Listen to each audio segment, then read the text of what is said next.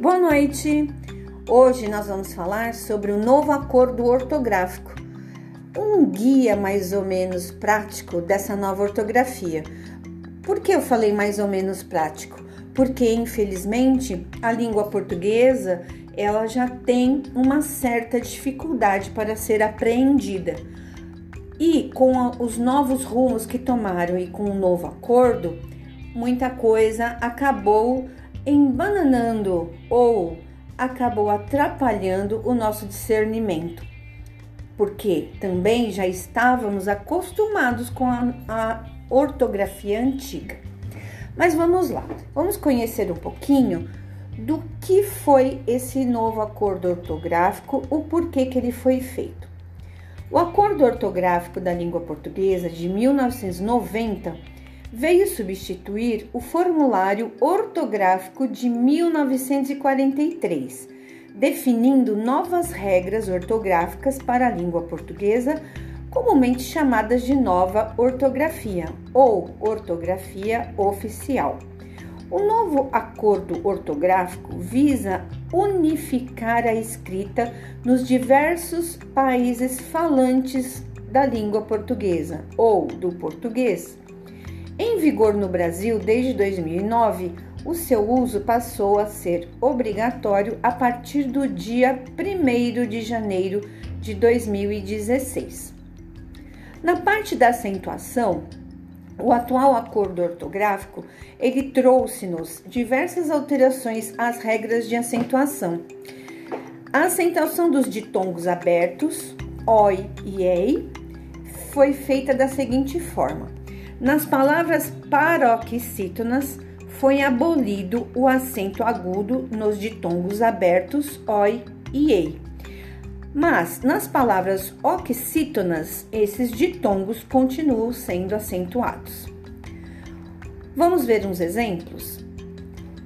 Ideia, europeia, jiboia, boia, joia, geleia, esses perderam o acento por serem palavras paroxítonas com acento agudo e de ditongo aberto terminado com oi e e. A acentuação dos ditongos que têm duas vogais os e duas vogais es juntas foi abolido o acento circunflexo nesses ditongos. Então palavra, as palavras no caso, verbos deem, leem, veem, vou, enjoo, elas foram abolidas. Escre escreveremos então o E e o E juntamente, dois Es na mesma palavra, sem acento algum. Com a vogal I e U antes de ditongos, as palavras paroxítonas foi abolido esse, esse acento agudo. Ela só vai aparecer após os ditongos. A palavra que temos como exemplo, baiuca e iu sem acento, feiura e iu, no caso aí o u sem acento. Então, por que tá sem acento? Porque são palavras paroxítonas com acento agudo, neste caso no u, baiuca feiura. O trema, que, só, que é conhecido com dois pinguinhos no U, o trema ele foi abolido de todas as palavras da língua portuguesa e aportuguesadas. Apenas será utilizado em palavras derivadas de nomes próprios estrangeiros, como Miller, Heibner, né? Então, se for uma palavra estrangeira, o trema continua.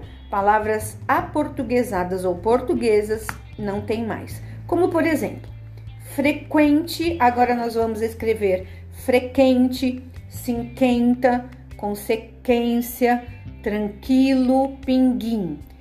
É o jeito de se escrever, mas a forma da fala será a mesma: frequente, cinquenta, consequência, tranquilo e pinguim. Consequência não tem mais o trema, mas continua com o acento circunflexo no E. Não se esqueçam. Aí nós vamos observar que foi abolido o acento diferencial de vários pares de palavras, cuja distinção deverá ser feita pelo contexto em que ocorrem. Antigamente seria para diferenciar um verbo de uma preposição.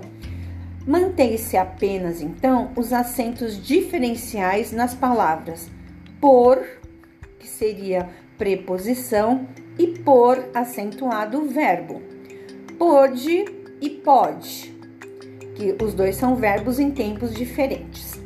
Mas a palavra para, pelo, pera e polo perdem seu acento. Elas vão ficar iguais e só vamos diferenciar se é uma preposição ou um verbo ou um substantivo através do contexto. Na utilização do acento da, da, diferenciação entre a primeira pessoa do plural do pretérito perfeito e a primeira pessoa do plural do presente do indicativo, passou a ser facultativa. Em forma e forma, a utilização do acento diferencial também é facultativa. Então, vai depender. E nós temos outras palavras sem ser forma e forma. Tendemos e demos cantamos e cantamos, estudamos e estudamos. Então, vai depender aí do jeito que vocês costumam escrever e ler, porque ele é facultativo, pode ter acento ou não. Nós teremos também a dupla grafia. Está prevista a dupla grafia de diversas palavras, sendo correta a utilização do acento circunflexo no Brasil e do acento agudo em Portugal. Então, por exemplo, Gênero, para nós, tem o acento circunflexo. Em Portugal, é gênero, com acento agudo. Para nós, bebê tem acento circunflexo. Em Portugal, é bebê, tem o acento agudo. Assim como purê e puré, antônimos e antônimos, sinônimo e sinônimo. Isso são para palavras com dupla, dupla grafia, Bra, é, Brasil e Portugal. Dois paradigmas de acentuação verbal também acontecem. Estão previstos dois de acentuação verbal, sendo correta a forma que acentuamos no Brasil e a forma não acentuada em Portugal. Como será é, esses dois paradigmas? São palavras com dupla acentuação. Olha só, enxágue e enxágue, averigue e averigue, delinco e delinco apazigua e apazigua. O primeiro tem é a forma acentuada no Brasil e o segundo não se acentua em Portugal. Os verbos ter e vir mantêm acento agudo na terceira pessoa do singular e acento circunflexo na terceira pessoa do plural. Os verbos derivados dos verbos ter e vir mantêm acento agudo na terceira pessoa do singular e com acento circunflexo na terceira pessoa do plural. Palavras com acentuação verbal não alterada. Então, ele tem sem circunflexo. E eles têm, tem o circunflexo agora. Então, a gente tem é, observar essa mudança. Ele vem é sem circunflexo. No plural tem o circunflexo. Eles vêm com E só ele mantém acentuado, o acento agudo, e eles mantêm com acento circunflexo. Ele contém com acento agudo e eles contêm com acento circunflexo. O atual acordo ortográfico também, pessoal, trouxe diversas alterações às regras de hifenização do hífen. A hifenização é, nas palavras formadas com como prefixo, com o prefixo. Então são duas palavras que vêm como prefixação, uma a primeira palavra e a segunda o complemento da sua palavra e entre as duas haverá então o tracinho, que é chamado de hífen.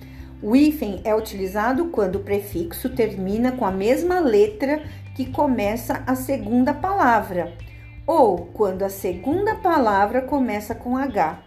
Nas restantes situações, o prefixo é escrito junto à segunda palavra.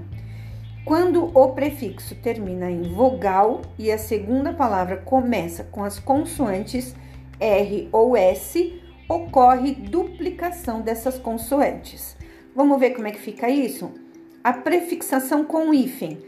Antes a gente escrevia microondas tudo junto, agora é micro hífen ondas, anti hífen inflamatório, contra hífen ataque, sobre hífen humano, supra hífen hepático.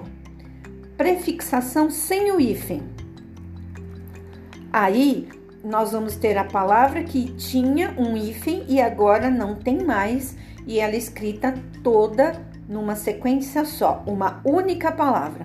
Então ela tem um prefixo, mas ela fica junto com a palavra, formando uma única. Por exemplo, autoestima, contra-cheque, sobreaviso, antissocial e antirrugas. No antissocial, como ele termina com I e começa com S, nós temos que dobrar este S, que é a regrinha do RS que ele disse anteriormente. Antirrugas é a mesma coisa, termina com I e começa com R. E anteriormente eu havia dito a mesma coisa. Então, anti-rugas, dobra-se o R. Aí nós vamos ter alguns casos específicos que terão hífen: mal-estar, bem-humorado, recém-nascido, sub-bibliotecário, sub-região, copiloto, ele fica sem hífen, cooperar fica sem hífen pré-fabricado com hífen, circunnavegação, pan-americano, ex-diretor, vice-presidente. Agora, pré-determinar, palavra toda junta. O hífen mantém-se nas palavras compostas por justa posição sem elementos de ligação, cujos elementos formam uma unidade com significado próprio Contudo, foi abolido nas palavras compostas por justa posição quando já não é significativa essa noção de composição. Vamos ver quais? Por exemplo, paraquedas. Antigamente era separada, né? Então a palavra composta que agora fica sem o hífen. Então vai ficar paraquedas, assim como paraquedista e paraquedismo. Agora, as palavras compostas com hífen ficam, então, segunda-feira, meio-dia, decreto-lei, ano-luz e guarda-chuva. Essas são palavras compostas que contêm o hífen. O hífen não será utilizado nas locuções substantivas, adjetivas, pronominais, adverbiais, prepositivas ou conjuncionais salvo algumas locuções consagradas pelo uso que, sendo exceções a esta regra, mantêm o hífen. Também palavras que designam espécies botânicas e zoológicas mantêm o hífen. Vamos ver então locuções com hífen: cor de rosa, mais que perfeito, pé de meia, bem me quer, erva desculpem, erva doce, andorinha do mar. Agora, as que não têm hífen, fim de semana, dia a dia, à toa, sala de jantar, cão de guarda. Essas são palavras distintas e não têm hifenização. O hífen é utilizado também na ênclise e na mesóclise, ligando o pronome oblíquo átono ao verbo. Contudo, já não deverá ser utilizado nas formas monossilábicas do verbo haver, quando conjugado com a preposição de. Então vamos lá. Colocação pronominal com hífen. Emprestou-me, ler-me-á, disse-te, vê-lo, abri-lo. Agora, colocação pronominal sem hífen. Ei de, as de, AD, AND, todas que são com o verbo haver e mais de, preposição de. O atual acordo ortográfico trouxe algumas alterações ao uso da letra maiúscula e minúscula. Vamos ver quais são? A letra maiúscula deverá ser utilizada em nomes próprios de pessoas, animais, lugares, cidades, países, continentes, acidentes geográficos, rios, instituições e entidades. Deverá também ser usada em nome de festas e festividades, em nomes astronômicos, em títulos de, peri de periódicos em siglas, símbolos ou abreviaturas. Nos nomes dos pontos cardeais deverá ser usada apenas se empregues absolutamente indicando uma região. Palavras com letra maiúscula: Tiago, Brasil, Marte, Amazonas, Cruz Vermelha, Carnaval, o Estado do São Paulo, ONU e ONU. A minúscula. A letra minúscula passou a ser utilizada nos nomes dos dias de semana, meses e estações do ano, nos nomes dos pontos cardeais, quando utilizados genericamente, indicando somente uma, uma direção, e nas palavras fulano, cicrano e beltrano. Vamos ver um exemplo. Segunda-feira, outubro, primavera, sul, fulano. Palavras com letras minúsculas. E quando é facultativo, o uso da letra maiúscula ou da minúscula será facultativo em títulos de livros, totalmente em maiúsculas ou apenas maiúscula inicial, em palavras de categorizações como rio, rua e igrejas, em nome de áreas do saber, matérias e disciplinas, em versos que iniciam o período e em palavras ligadas a uma religião. Por exemplo, Grande Sertão, Veredas seria todas as, em todas as palavras uma letra maiúscula, ou Grande Sertão, dois pontos veredas, somente a primeira com letra maiúscula. Rio Amazonas, R maiúsculo, A maiúsculo, ou tudo minúsculo, Rio Amazonas. Matemática ou matemática também, né? Então seria aí facultativo, ou eu escrevo com M maiúsculo ou minúsculo. E o verbo ser, são e são. O alfabeto, gente, ele foi oficialmente incluído o KWY. Então, antigamente tínhamos 23 letras no nosso alfabeto. Agora nós teremos 26. E que palavras? Algumas que incluíram aí no nosso vocabulário: darwinismo, malauiano, download, software, playground, kart, km, quilômetro. Na sequência consonântica, CC, CC cedilha, CT, PC e PC cedilha, EPT, interiores são eliminadas a consoante C e a consoante P, quando mudas, sendo mantidas quando pronunciadas. Então, teto, ação, atividade, ótimo e batizar. Essas palavras são mais para a língua de Portugal, porque eles escreviam com C. Então, essa regra de consoante muda não serve muito para nós, é mais para conhecimento de vocês. Tudo bem? Então, esse é o nosso novo acordo. Espero que vocês possam escutá-lo, escrevê-lo, memorizá-lo, fazer alguns exercícios que vocês podem buscar aí na internet, porque esse tipo de hum, regra ortográfica, ela é aceita até os dias de hoje, porque não se efetivou toda a mudança com todos os países, somente no Brasil e Portugal ainda está em fase de, de mudança. E nós aqui então precisamos observar, porque em alguns concursos ou algumas provas que vocês farão aí para é, faculdades, eles no edital eles dizem se vão utilizar a nova língua portuguesa ou não. Beijo no coração de vocês. Qualquer dúvida, só entrar em contato comigo no chat e perguntar que eu esclarecerei. Tchau, tchau, gente!